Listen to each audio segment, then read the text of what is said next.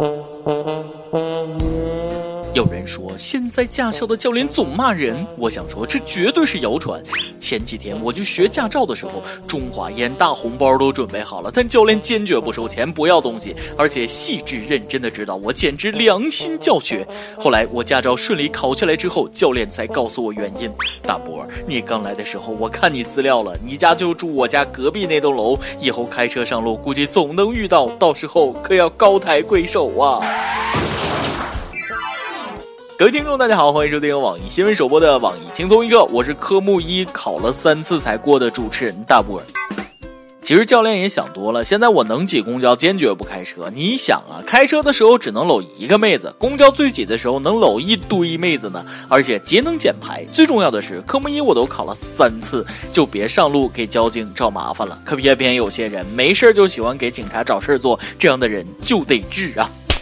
近日，贵州省黔南州高速交警在高速路上巡逻的时候，发现一辆黑色轿车停在应急车道，四人竟在路边搞起了野炊，锅碗瓢盆四菜一汤，全然不顾身边呼啸而过的车辆。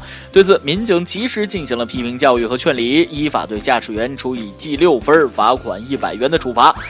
还真别说，工具齐全，吃的挺坦然呐。交警都来了，还在那儿低头吃呢？怎么着？上路之前非得吃顿好的？要是不着急走，你们是不是还得吃一桌麻将，摸两圈呢？自摸。我看你们这科目一也是白考了。高速应急车道是干什么用的？不知道吗？是用来处理紧急情况的。还敢在上面搞野炊，搞不好就会是最后的晚餐。你们不要命，别连累别人，连基本常识都没有，以后就在土路上转转吧，也别上高速了。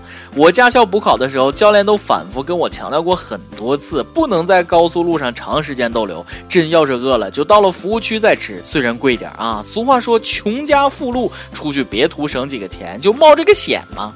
要是觉得服务区饭菜不可口，你们不是有锅碗瓢盆吗？在那儿别说摆四菜一汤了，就算做个满汉全席也没人管你。出门在外，安全第一，还是命值钱呢。说起钱，真是个好东西，但有些人为了挣点钱，真是连尊严都不要了。日前，一则发生在四川广安的摄影公司的视频引发网友关注。视频中，因员工未完成销售业绩，被公司要求喝厕所蹲坑里的水。当事人说了，现在都不敢出门，还拉肚子，一想到那天的事情就想吐。目前，拍摄者被拘留。啊，什么破公司，业绩不好，怎么还光让员工背锅呢？作为领导也有责任。这杯厕所水员工都干了，老板你随意吧。不过话说回来，虽然这事儿是领导不尊重员工，但是员工也不尊重自己，自己的人格就任由他人践踏，一个愿打一个愿挨，没啥可说的，哀其不幸，怒其不争吧。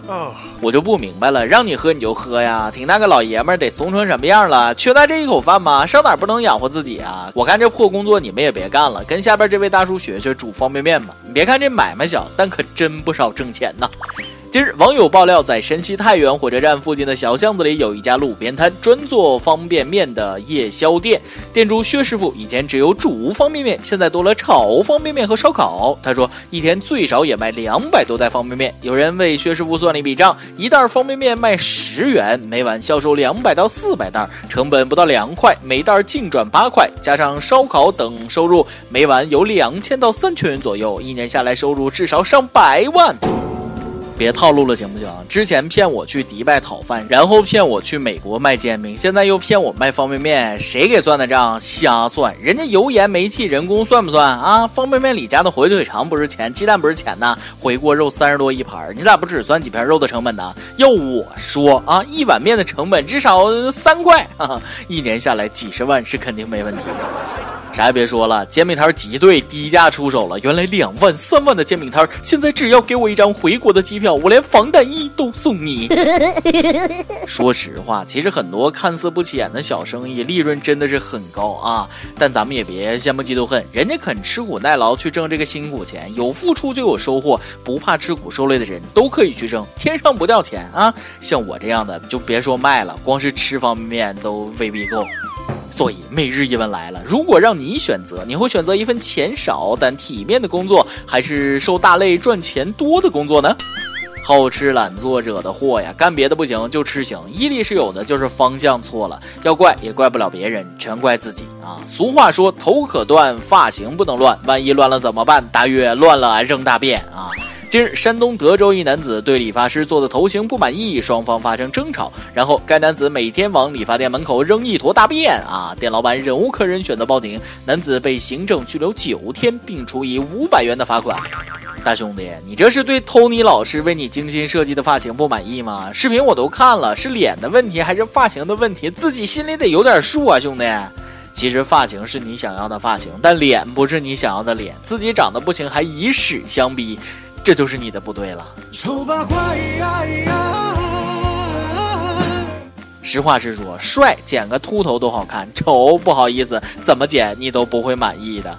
最狠的是，你居然还每天坚持扔一坨，嗯，肠胃不错，毅力也不错，这么执着的劲儿，干点别的早就发家致富了呀。不过咱也得说说现在的理发师，他们永远不懂什么叫稍微修一下。都说这东西一分钱一分货，花得起钱就能找得到好理发师。我觉得不是这样，找理发店是门学问，你就得选那装修风格朴素的，店里别放非主流歌曲。呃，理发师话不多，而且名字正常的地方。你比如说大众浴池理发店、百姓家常理发店、交流障碍理发店，这些店里的师傅肯定也不叫托尼，而是叫老王、老张，听着就很亲切，剪发肯定也。错不了，毕竟年纪都这么大了。往小了说是熟练工，往大了说那就是情怀啊！你不服行吗？近日，北京什刹海一老太因在景区给游客画像，她因为无论画谁看起来都是同一个人而走红，被网友称为灵魂画手。她自称张老太靠看报纸自学了七年画画，并表示画的老是不到位，还得努力努力。张奶奶，别人胡说八道，你别往心里去啊！画的一样怎么了？我和吴彦祖不都是一个鼻子两个眼睛一张嘴吗？也没什么不一样的地方啊。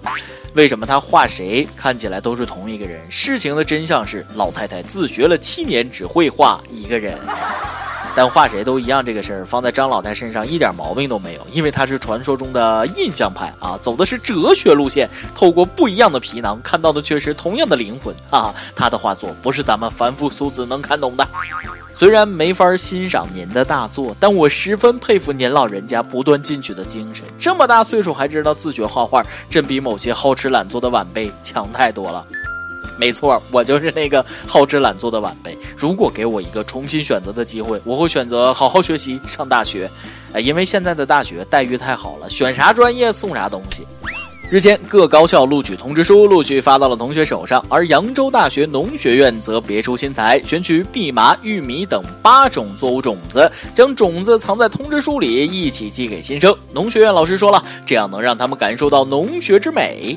老师啊，早跟你说了，我想学生物研究繁衍的那种，让你给我发一个对象研究研究，你寄过来两只小白鼠是几个意思啊？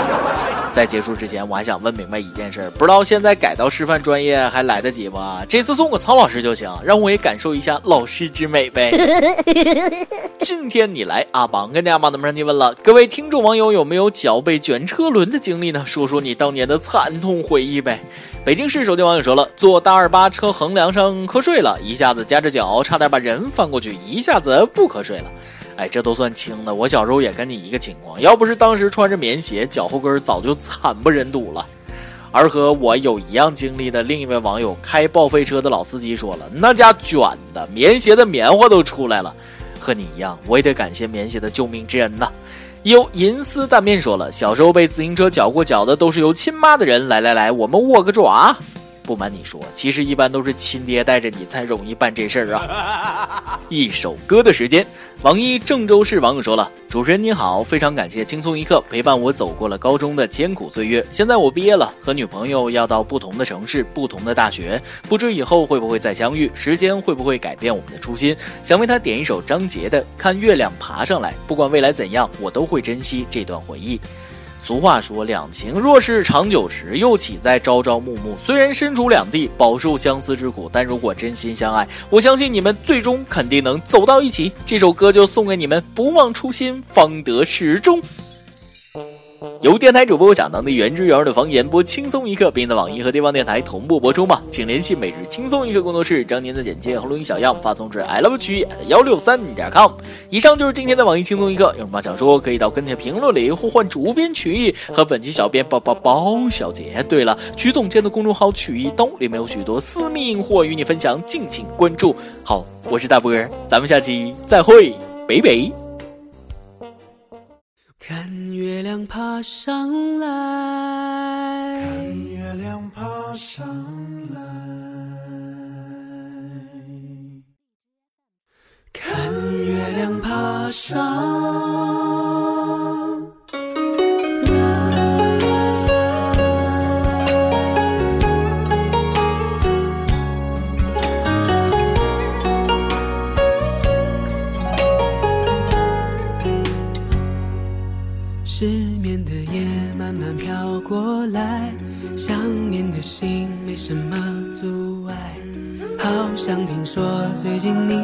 在失眠，一个人发呆。喜欢你笑得像个小孩，想每天和你黏在一块，听一首老歌就会流泪的女孩，没我可怎么办？我们一起看月亮爬上来，你也在失眠想着你的最爱。我们一起看月亮爬上来，你也在失眠想有美好未来。我们一起看月亮爬上来，你也在失眠，谁在为谁等待？我们一起看月亮爬上来，失眠的夜，爱的人会不会？向你告白。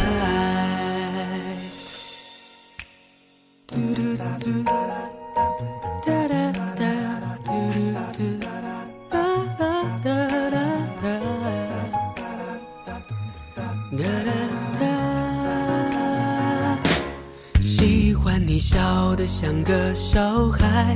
想每天和你黏在一块，听一首老歌就会流泪的女孩，没我可怎么办？